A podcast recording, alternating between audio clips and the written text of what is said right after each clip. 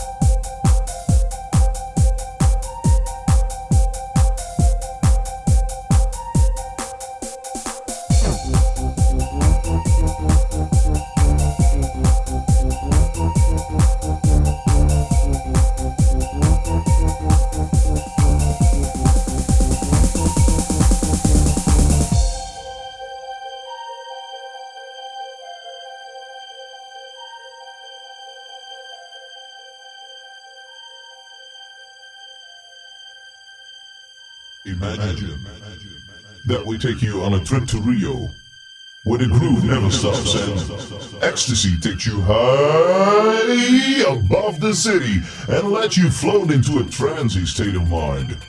Here and now, you can do anything you want. Are you ready to go all the way? Okay, here we go. One, two, one, two, three, four.